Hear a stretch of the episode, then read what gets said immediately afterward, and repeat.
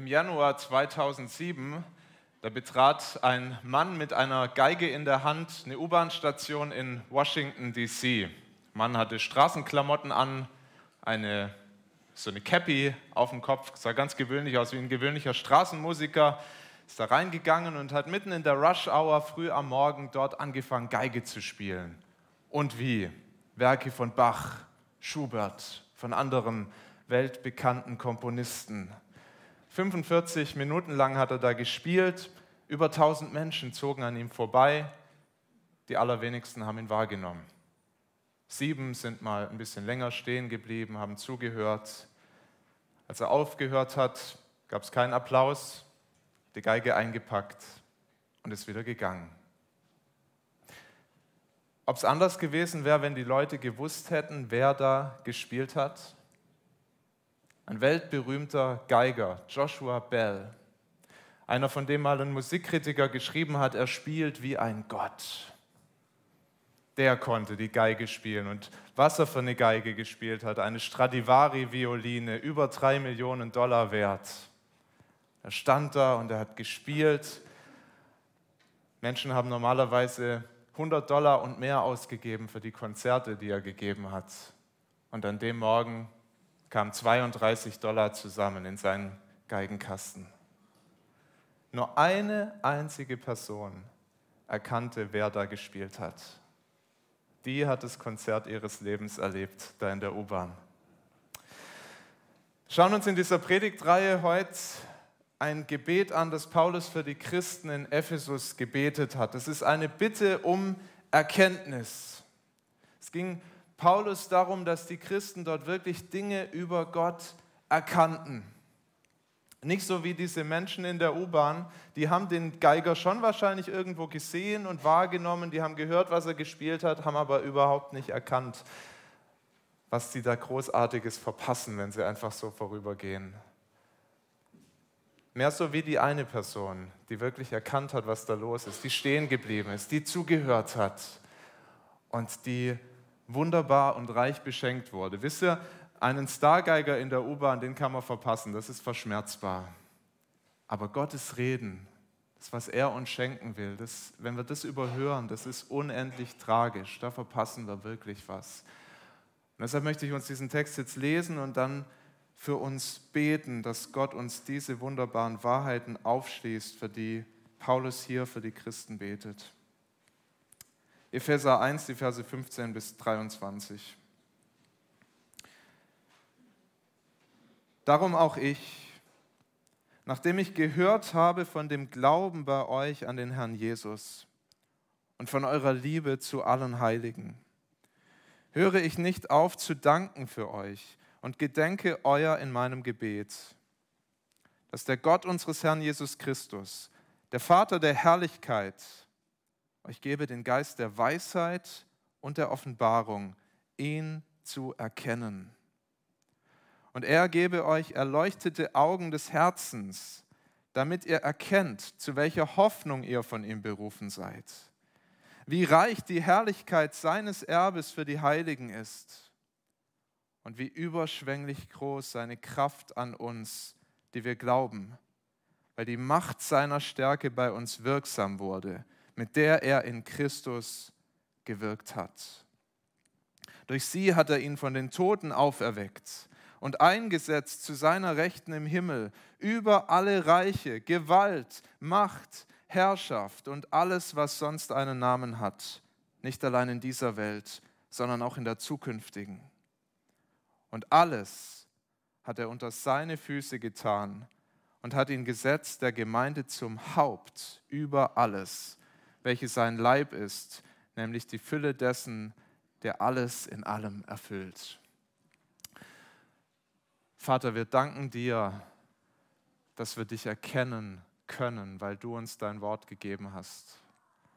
Und wir beten mit Paulus um erleuchtete Augen des Herzens, dass wir diese wunderbaren Wahrheiten, für die er hier betet, dass wir sie erkennen, dass wir es begreifen, dass wir nicht nur davon wissen, dass es das gibt, sondern dass wir wirklich erkennen, was das mit unserem Leben zu tun hat.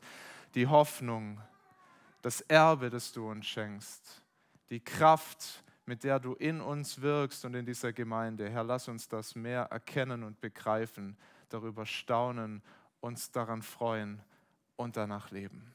Amen. Ich möchte diesen Text in zwei einfachen Punkten predigen. Wir sehen in den Versen 15 bis 16, wofür Paulus dankt, und in den Versen 17 bis 23, worum er bittet. Schauen wir zuerst an, wofür dankt Paulus, wenn er an die Epheser denkt. Vers 16. Ich höre nicht auf zu danken für euch und ich gedenke euer in meinem Gebet. Das heißt, Paulus hat sich ganz regelmäßig Zeit genommen, hat immer wieder an diese Christen dort in Ephesus gedacht und wenn er an sie gedacht hat, ist er froh geworden und er hat Gott gedankt für das, was dort Großes passiert ist. Und er hat für zwei Dinge ganz besonders gedankt und er will, dass sie das wissen. Er hat gedankt für ihren Glauben an den Herrn Jesus Christus. Das war so etwas Besonderes, dass die Menschen dort wirklich Jesus Christus als ihren Herrn erkannt haben. Paulus war in Ephesus als Missionar eine längere Zeit, über zwei Jahre. Und Paulus wusste, was das für eine Stadt war. Das war eine Stadt, die war geprägt von einem ganz anderen Gott, beziehungsweise von einer Göttin. Der Artemis-Tempel dort in Ephesus, der hat das Stadtbild geprägt, ein Prachtbau. Menschen haben Artemis verehrt, vergöttert. In Apostelgeschichte 19 lesen wir davon, da wird sie auch als Diana bezeichnet. Das ist nur der römische Name für diese Göttin. Das war die Göttin von Ephesus. Wir lernen in Apostelgeschichte 19 auch, dass dort Zauberei war, dass dort okkulte Praktiken waren. Die Menschen haben schon irgendwo ein geistliches Gespür gehabt, aber es ging in eine völlig falsche Richtung. Die waren verblendet, das waren Götzendiener. Aber das ist nicht so geblieben. Als Paulus dahin kam, gab es einen echten Aufbruch in dieser Stadt. Menschen kamen zum Glauben. Menschen erkannten dadurch, dass Paulus ihnen von diesem Herrn Jesus Christus erzählt hat, erkannten sie, wir brauchen was ganz anderes. Wir brauchen nicht Diana. Wir brauchen keine Zauberbücher, keine okkulten Praktiken. Was wir brauchen, ist eine Beziehung zu Jesus Christus. Er ist der lebendige Gott. Paulus wusste, dass das ein Wunder war, dass Menschen das begreifen konnten, dass Gott Menschen rausgerettet hat aus diesem Umfeld, aus dieser Stadt, die so gottlos war und dass er ihnen diesen Glauben geschenkt hat. Sie begreifen durften, dieser Gott, den Paulus uns da gerade vor Augen malt, den er uns vorstellt, das ist erstmal nicht unser Freund, wir sind seine Feinde. Wir sehen gerade in diesen Tagen wieder, was Feindschaft bedeutet. Wir sehen das jeden Tag in den Nachrichten. Wir sehen, was in der Ukraine passiert. Wir sehen, wie dort Russen gegen Ukrainer kämpfen. Und vielleicht hast du dich mal gefragt, wie soll denn das jemals wieder, wie sollen diese Beziehungen jemals wieder heil werden dort? Das ist so ein tiefer Graben. Jeden Tag wird er tiefer. Wie kann dort jemals wieder Versöhnung zwischen diesen beiden Völkern stattfinden? Er hält es fast für unmöglich. Und das, was Paulus den Menschen dort erzählt hat, über ihre Feindschaft zu Gott, über unsere Feindschaft zu Gott, dieser Graben ist noch tiefer als das, was wir da gerade beobachten. Das ist ein unüberwindbarer Graben für uns Menschen. Keine Versöhnung möglich, aber für Gott was bei den Menschen unmöglich ist, das ist bei Gott möglich. Das hat Paulus ihnen gesagt. Es gibt Versöhnung, es gibt Frieden mit Gott, weil dieser Herr Jesus Christus gekommen ist, um euch zu erlösen, um eure Schuld, um eure Feindschaft gegen Gott ans Kreuz zu tragen. Er hat sein Leben gegeben, sein Blut vergossen, damit ihr nicht mehr Feinde sein müsst, sondern damit ihr Freunde Gottes werden könnt. Sagt hier am Anfang des Epheserbriefs sogar Kinder Gottes. In Christus hat er euch adoptiert. Und viele haben das geglaubt. Und es ist einer der schönsten Berichte, finde ich, in Apostelgeschichte 19, was dann passiert. Die Menschen, die verbrennen ihre Zauberbücher. Der Absatzhandel mit so Silber-Artemis-Tempeln dort. Da gab es so als Souvenir, konnte man sich Artemis-Tempel kaufen. Die Silberschmiede haben kein Geschäft mehr gemacht, weil die Leute wollten das nicht mehr kaufen, sondern sie haben an Jesus Christus geglaubt und ihm ihr Leben gegeben. Und ein ganz besonderer Punkt, an dem er das gesehen hat, dass da wirklich ein neuer Herr in ihrem Leben regiert hat, ist der zweite Punkt, für den Paulus dankt. Er dankt für ihre Liebe zu allen Heiligen. An dieser Liebe wurde nämlich ganz besonders erkennbar, wer ihr Herr war. Weil der Herr Jesus Christus, der hat seinen Jüngern gesagt, Johannes 15, Vers 12, das ist mein Gebot. Das ist das, was ich euch als Herr sage, dass ihr euch untereinander liebt, wie ich euch liebe. Paulus hat gehört von dem, was in Ephesus passiert und er hat gemerkt, diese Liebe ist da. Die lieben einander in der Gemeinde sollten wir jetzt nicht zu romantisch uns vorstellen. Da gab es auch Streit, da gab es auch Schwierigkeiten, da gab es auch Lieblosigkeiten. Sonst müsste Paulus nicht im Verlauf des Epheserbriefs dann schreiben, wie sie miteinander umgehen sollen, die Familien miteinander, die Ehepaare miteinander. Da gab es Kinder, die waren ungehorsam, da gab es Ehepaare, die waren nicht gut miteinander unterwegs. Und doch war was von der Liebe Gottes erkennbar in dieser Gemeinde die Liebe zu den Heiligen, die Liebe zu den Glaubensgeschwistern, die war erkennbar. Nicht perfekt, aber schon was davon zu sehen. Und das ist der Grund, warum Paulus Gott Danke sagt. Und wir können zwei Dinge für uns lernen, mindestens aus diesem Dankgebet. Das erste, Paulus schaut in seinem Dank mal weg von sich selbst Schaut auf andere. Ich weiß nicht, wie das in deinem Gebetsleben ist, wie viel du über dich selber nachdenkst und für das dankst, was Gott in deinem Leben tut. Und das ist alles gut und das ist, sollen wir nicht verachten. Das will ich auch gar nicht schlecht reden. Aber wie oft schauen wir darauf, was Gott im Leben anderer tut? Wie er da mächtig wirkt.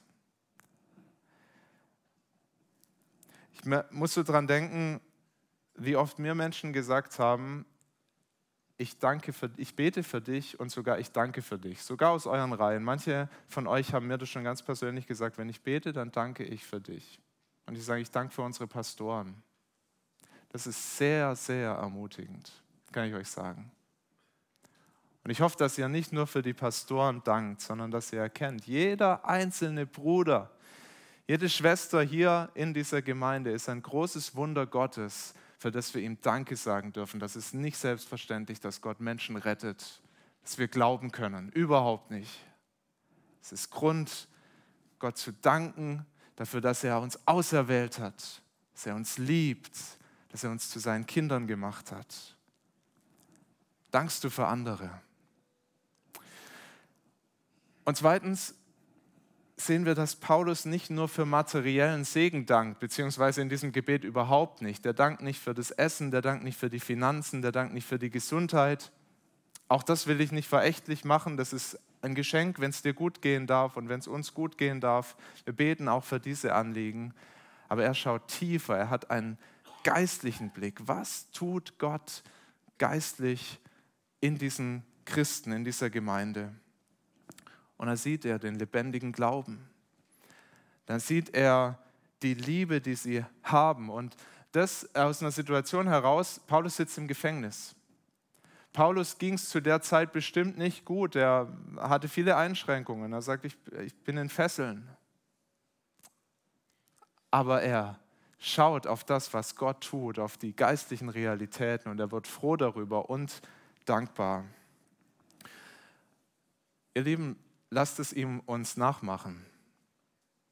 Und nicht nur für das Sichtbare danken, Finanzen, Gesundheit und so weiter. Lasst uns für das danken, was in der unsichtbaren Welt passiert und was auch sichtbare Auswirkungen hat.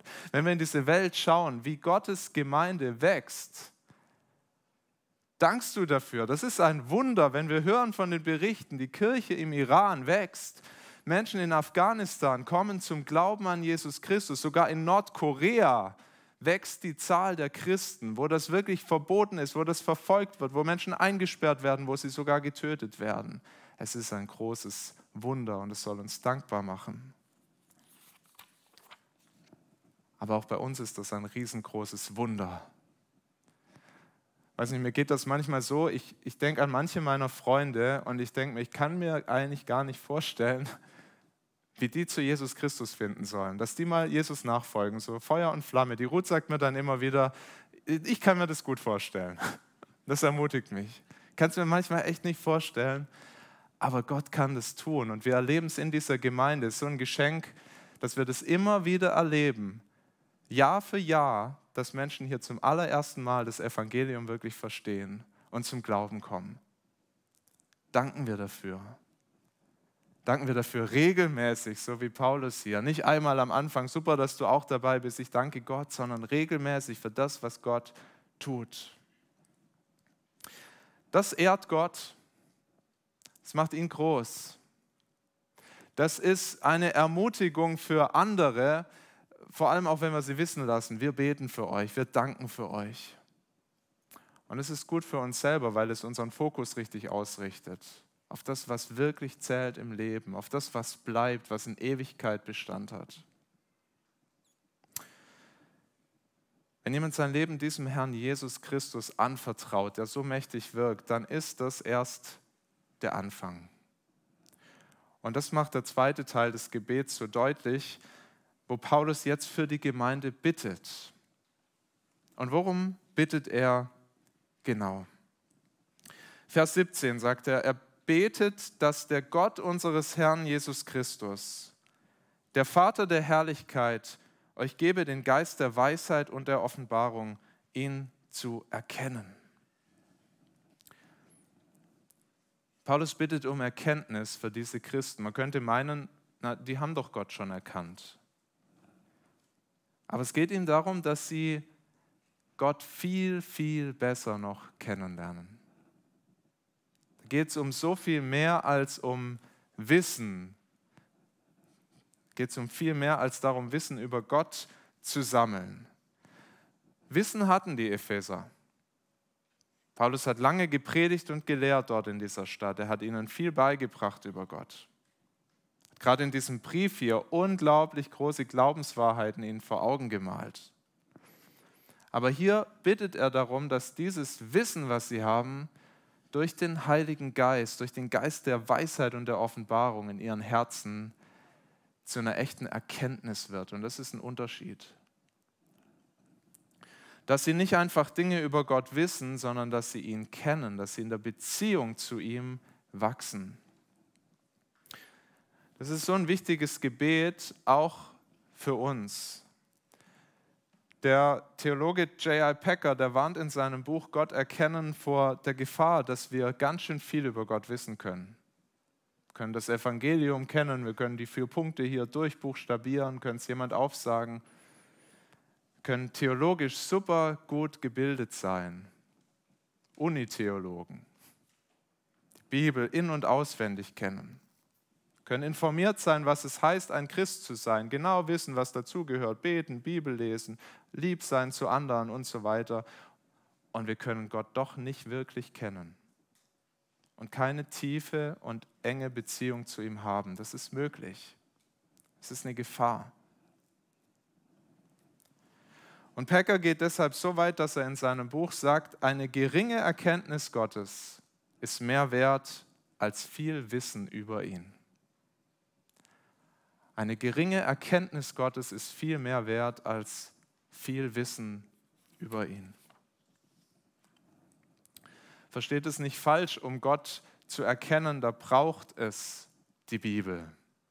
Da braucht es Predigten, da braucht es gute Lehre, dass wir mehr begreifen, wie er ist, damit wir ihn besser kennenlernen. Das Wissen ist nicht unwichtig.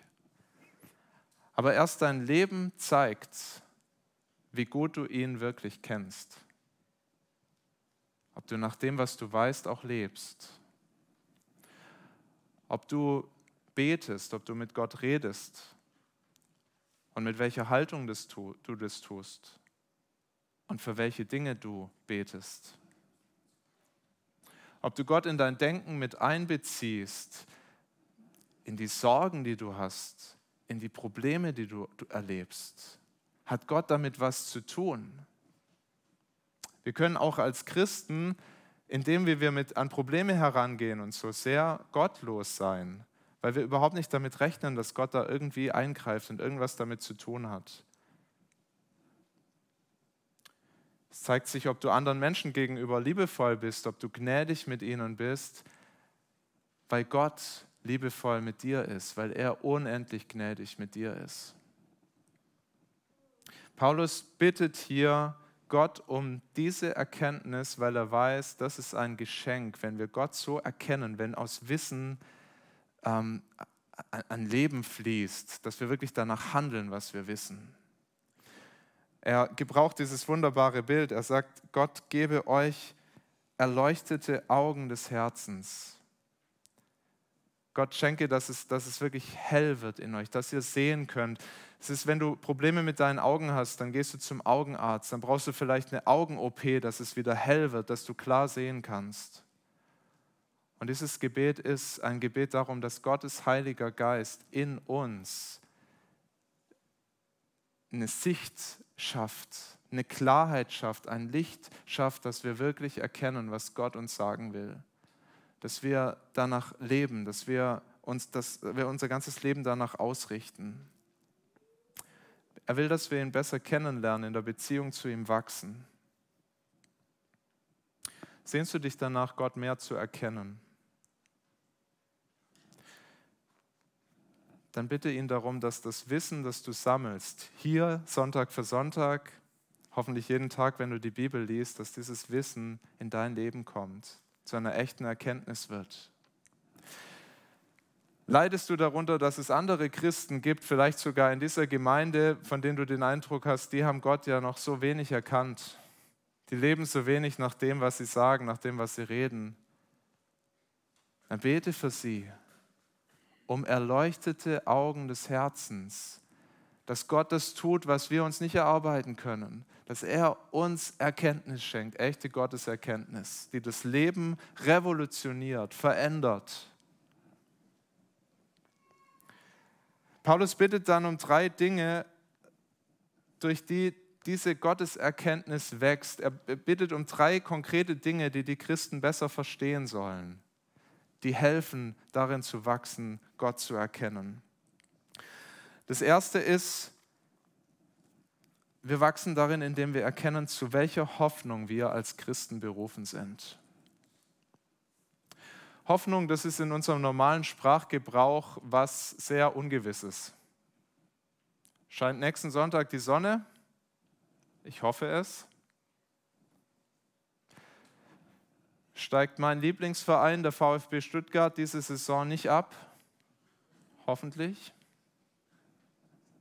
Wir wissen das nicht. Aber die Hoffnung, von der Paulus hier spricht und um die er bittet, die ist so eine andere Hoffnung. Das ist keine Hoffnung, die vom Zufall abhängig ist. Das ist keine Hoffnung, die an den Naturgewalten hängt, die von irgendwelchen Menschen abhängig ist, sondern das ist eine ganz sichere Hoffnung, die fest darin begründet ist, was Jesus Christus schon getan hat. Als er sein Leben gegeben hat am Kreuz von Golgatha, da hat er uns erlöst. Als er auferstanden ist aus dem Grab, da hat er den Tod überwunden. Und wenn wir das glauben, dann dürfen wir gewiss sein, sicher sein, eine Hoffnung haben, die ganz sicher ist, dass er auch alles andere erfüllt, was er uns verspricht, dass er wiederkommen wird, dass er gerecht richten wird und dass er unser Anwalt ist in diesem Gericht, dass wir auferstehen werden zu einem Leben mit neuen Körpern, die nicht mehr krank werden, das wird kein Leiden mehr sein, die nicht mehr sterben können, die ewig mit Gott leben. Wir werden ewig mit ihm leben werden keine einzige Träne mehr weinen, keine Träne des Schmerzes. Freudentränen vielleicht schon, viele Freudentränen. Was verändert diese Hoffnung, wenn wir sie wirklich uns zu Herzen nehmen, wenn wir das wirklich glauben, dass das stimmt? Wir leben mit einer ganz anderen Zuversicht. Wir können dieses Leben hier mit allen Unwägbarkeiten, mit allen Schwierigkeiten, die es gibt in dieser Welt, ganz anders leben, weil wir wissen, wo die Reise hingeht. Wie viele Menschen gibt es in unserem Umfeld, in unserer, wahrscheinlich in unseren Familien, in unserer Nachbarschaft, die diese Hoffnung nicht kennen und ihre einzige Hoffnung in Bezug auf die Zukunft ist, dass das Leben hoffentlich einigermaßen lang geht dass sie dann hoffentlich einigermaßen friedlich einschlafen und es nicht so zu viel Schmerzen gibt, dass es, dass es mit dem Tod, dass das gut durchgeht. Aber was für eine schwache Hoffnung. Und selbst wenn es genauso kommt, du wirst 100 Jahre alt und du schläfst friedlich ein, ist das eine schwache Hoffnung, wenn du die Ewigkeit verpasst. Was haben wir für eine andere Hoffnung, einen anderen Trost? Die Ewigkeit wird wunderbar und sie ist sicher, weil Jesus sie uns erkämpft hat am Kreuz. Und das ist unsere Hoffnung als Christen. Und das singen wir in vielen Liedern und ich musste an ein Lied denken, das wir hier auch immer wieder singen, wo es heißt, allein auf Jesus hoffe ich. Allein auf Jesus hoffe ich, denn er vergoss sein Blut für mich. Nichts gibt mir Trost in dieser Welt als Christus, der mich sicher hält. Der Fels des Heils hält ewig stand. Wer ihm vertraut, baut nicht auf Sand. Wer ihm vertraut, baut nicht auf Sand. Als zweites nennt Paulus das Erbe, das uns erwartet. Wir sollen erkennen, nochmal Vers 18, wie reich die Herrlichkeit seines Erbes für die Heiligen, also für die Christen ist. Es ist ein reiches Erbe, was Gott uns schenkt. Bei der Hoffnung, da geht es um die Sicherheit, die wir haben. Beim Erbe geht es wirklich um den Reichtum, den Gott uns schenkt. Das Beste liegt vor uns. Die Bibel gebraucht dafür verschiedene Bilder, die es uns nur in Ansatz deutlich machen können. Ich, ich glaube, so richtig tief verstanden hat es noch keiner von uns, aber wir können darin wachsen. Johannes in der Offenbarung malt uns diese Herrlichkeit vor Augen mit einer wunderbaren Stadt Zion, Gottes Stadt, die prächtig ist, die schön ist. Es wird immer wieder im Neuen Testament davon gesprochen, von einem Hochzeitsfest, das wir feiern werden mit Gott in Ewigkeit. Ich musste denken an die Hochzeit meiner Schwester vor ein paar Wochen und ich saß meinem Schwager gegenüber und er hat gesagt, oh, ich bin so satt, ich glaube, ich möchte nie mehr in meinem ganzen Leben was essen. Das Essen war so gut. Es ist nur ein Bild. Ja, wir werden alles haben, wir werden reich beschenkt sein von unserem guten Gott. Und das Beste ist, in dieser Stadt ist Gott selber da. Und da ist es nicht mehr so, dass wir ins Unsichtbare schauen. Haben die Woche im Hauskreis darüber gesprochen, hat einige gesagt, das fällt mir manchmal schwer, weil mit euch kann ich so reden, so Auge in Auge und wir haben uns, aber mit Gott ist das doch anders. Und es stimmt, es ist noch anders sind schon seine Kinder, wir können mit ihm reden, wir gehören zu ihm, aber es wird nochmal so eine ganz andere Qualität haben, diese Beziehung, wenn wir ihn sehen, wie er ist, ihm in die Augen schauen.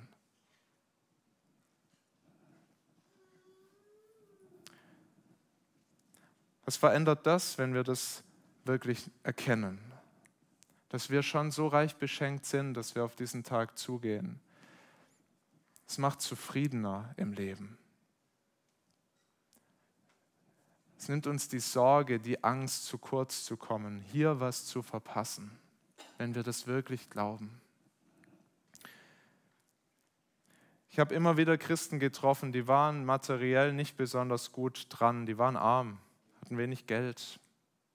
Christen getroffen, die waren sehr krank, todkrank.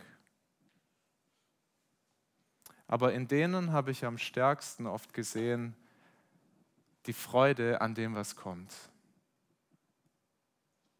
Und manchmal kommt mir so vor, dass Gott uns erst wirklich Dinge nehmen muss, auch sehr kostbare Dinge in diesem Leben, dass wir das überhaupt begreifen, dass der Blick geht auf das, was kommt, auf das reiche Erbe, was wir jetzt schon haben.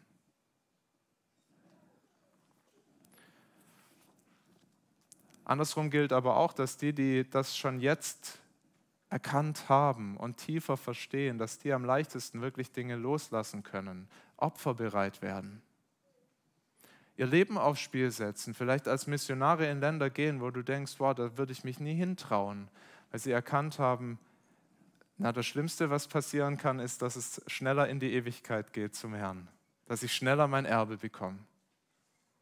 Paulus hat das gesagt. Das fasziniert mich, wie Paulus gebetet hat und gesagt hat, ich hätte gute Lust, dahin zu scheiden. Und wir fragen uns dann manchmal, ja, ist er denn lebensmüde? Nein, nein, der hat sich so gefreut auf dieses Erbe, was er bekommt, beim Herrn zu sein, dass er einen großen Frieden hatte, hier schon jetzt, Hier und Jetzt hat es Auswirkungen gehabt für ihn. Gott hat ihm die Augen des Herzens erleuchtet. Und Paulus betet, dass wir das auch mehr verstehen. Lernen loszulassen für das, was kommt. Das bringt uns zum dritten Punkt. Paulus betet, dass sie Gottes Kraft und seine Macht und seine Stärke in ihrem Leben besser verstehen. Und das ist das, was vielleicht die größte Auswirkung hat auf unser Leben im Hier und Jetzt. Gottes Kraft und seine Stärke, die an uns wirkt. So sagt er das hier.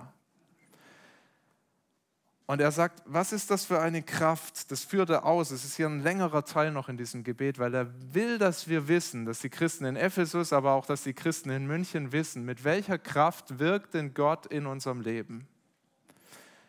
Und das Erste, was er hier sagt, das ist die Kraft, mit der er Christus von den Toten auferweckt hat. Was ist das für eine gewaltige Aussage? Wir Menschen, wir versuchen alles, um dem Tod die Macht zu nehmen. Es gibt Forschung, es gibt, man sucht nach Pillen, man versucht in der Gentechnik irgendeine Formel für ewiges Leben zu finden. Und wir wissen alle, das wird niemand finden. Wir sind ohnmächtig angesichts des Todes. Wir können das Leben verlängern, aber wir sind ohnmächtig, was den Tod angeht. Gott nicht. Er hat es bewiesen.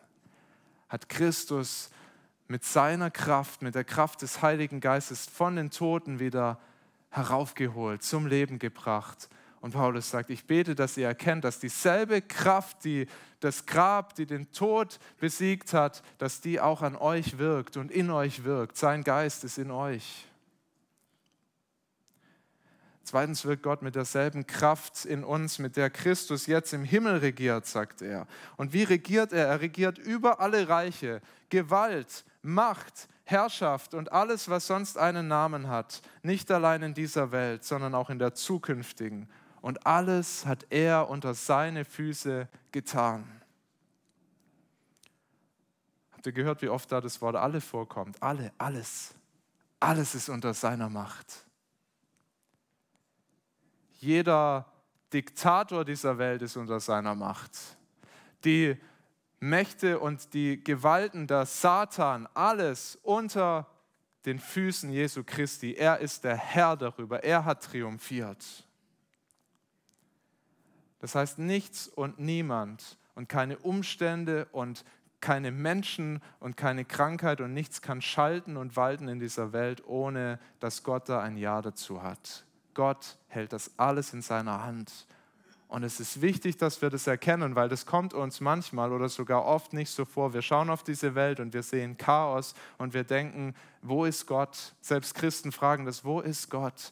Und Paulus sagt, ich bete, dass ihr erkennt, wo Gott ist. Jesus Christus, er sitzt zur Rechten Gottes. Er hat es im Griff, er hat die Macht. Alles ist unter seinen Füßen. Dieser mächtige Herr ist unser Herr. Er ist das Haupt der Gemeinde, sagt er hier. Er ist der, der alles in der Hand hat, alles im Griff hat, alles unter seinen Füßen hat und es ist zu unserem Besten, zu unserem Segen. Was verändert das? Sehr, sehr viel. Ich will euch ermutigen, denkt mal darüber nach, heute oder diese Woche, was das bedeutet, dass er das alles in seiner Hand hat, alles im Griff hat. Aber ich möchte zwei Sachen sagen, wo ich denke, dass es besondere Auswirkungen hat. Es gibt uns wirklich eine Kraft zur Veränderung, die wir nicht in uns selber haben. Wir haben immer noch in uns dieses Verlangen, Dinge zu tun, die Gott nicht gefallen. Und wir fühlen uns manchmal ohnmächtig diesen Dingen gegenüber. Und was wir begreifen müssen, was wir verstehen müssen, ist, er gibt uns eine Kraft, über diese Dinge zu triumphieren. Und jetzt bräuchte ich mal bitte kurz noch meine letzte Seite. Sonst werde ich hier nervös, dass ich nicht noch was vergesse.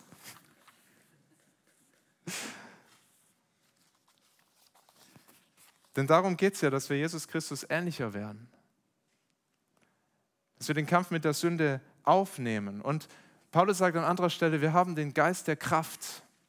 Er nennt ihn den Geist der Kraft. Johannes, der Apostel, sagt in 1. Johannes 4, Vers 4, der in euch ist, der ist größer. Man kann auch sagen, der ist stärker als der, der in der Welt ist. Meine neue Kraftquelle in uns, um wirklich gegen die Sünde zu kämpfen. Es ist kein Spaziergang, es ist ein Kampf. So beschreibt das die Bibel, einen geistlichen Kampf. Deshalb eben sagt, sagt Paulus dann auch später in Epheser 6, ich zeige euch die Waffenrüstung Gottes, ich zeige euch, wie ihr diesen Kampf kämpfen könnt. Aber der Punkt ist, wir können diesen Kampf in Gottes Kraft gewinnen. Nicht aus uns, aber in seiner Kraft. Und deshalb möchte ich dich ermutigen, werd nicht müde darin, diesen Kampf zu kämpfen, auch wenn du oft schon gefallen bist, gestolpert bist, versagt hast. Kämpfe weiter. Lass dir helfen so ein Geschenk, dass wir miteinander diesen Kampf kämpfen können, dass wir einander unterstützen können, auch indem wir einander deutlich machen, was wir schon haben bei Gott. Diese Kraft verändert aber auch genau die andere Seite, nämlich unseren Umgang mit Niederlagen, wenn wir gefallen sind. Diese Kraft verändert alles. Auch wenn du scheiterst, darf dich Gottes Macht ermutigen. Das, was Jesus getan hat am Kreuz, das reicht, um alle Schuld zu bedecken. Seine Macht reicht dafür. Es ist so mächtig, was er getan hat. Und noch darf der Satan hier Menschen versuchen, noch darf er uns, darf er uns angreifen, aber wir müssen uns das immer wieder bewusst machen. Der Satan ist schon gerichtet. Jesus hat die Sünde schon besiegt. Und deshalb können wir immer wieder kommen, ganz getrost und immer wieder um seine Gnade bitten, aus seiner Gnade leben, weil die reicht. Seine Macht reicht. Ich habe euch zu Beginn von dem Geiger Joshua Bell erzählt, kaum einer hat ihn da in der U-Bahn erkannt, nur eine. Niemand hat an dem Ort mit ihm gerechnet und das war auch Teil des Experiments. Er war dafür ich glaube, die Washington Post war das, die das auf, dieses Experiment gestartet hat. Er sollte auch nicht erkannt werden. Zumindest sollte er niemand davon sagen, wer er ist. Gott macht es ganz anders. Gott will, dass wir ihn erkennen. Er ruft dich durch sein Wort, die Bibel. Er sagt, bleib stehen, hör zu, lern mich besser kennen. Lass dein Leben verändern durch das, was ich dir sage. Wenn du Jesus noch nicht kennst, dann solltest du ihn unbedingt kennenlernen. Das, was ich jetzt gerade gesagt habe, das reicht vielleicht nicht. Du hast vielleicht Fragen. Ich möchte dich bitten, komm auf mich zu, komm auf jemand anders zu. Das ist unsere große Sehnsucht in dieser Gemeinde. Jetzt wünschen wir uns so sehr, dass mehr Menschen Jesus wirklich kennenlernen als den Herrn, als den Retter. Und wenn du ihn kennst, dann lern ihn besser kennen. Bete dieses Gebet mit für dich und für andere, dass der Herr dir, dass der Herr uns erleuchtete Augen des Herzens schenkt. Dass aus Wissen echte Erkenntnis wird. Dass wir mehr und mehr begreifen, wer Gott ist und wie reich er uns beschenkt. Welche Hoffnung, was für ein reiches Erbe und welche Kraft er uns gibt. Lass uns beten. Vater, dafür danken wir dir, dass du uns Glauben geschenkt hast an den Herrn Jesus Christus. Dass viele von uns dich erkennen durften, manche schon vor ganz schön langer Zeit, und dass du uns Glauben geschenkt hast, Vertrauen, dass du ja, der Retter bist, dass du eine Beziehung zu uns haben willst.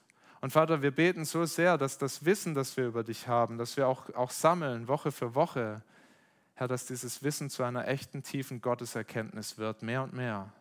Dass es unser Leben verändert, unser Leben prägt, unser Denken, unser Wollen, unser Fühlen, unseren Verstand, Herr, dass du all das erleuchtest dass wir lernen, unsere Schwierigkeiten und Probleme in deinem Licht zu erkennen, dass wir mehr uns von dieser Hoffnung leiten lassen auf das, was kommt als von der Hoffnung, dass wir hier vielleicht gute Umstände erleben.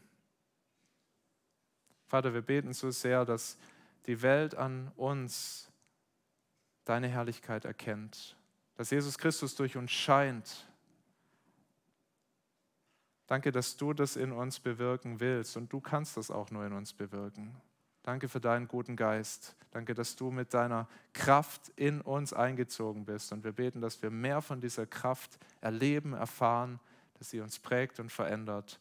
Zu deiner Ehre und zu unserem Segen. Amen.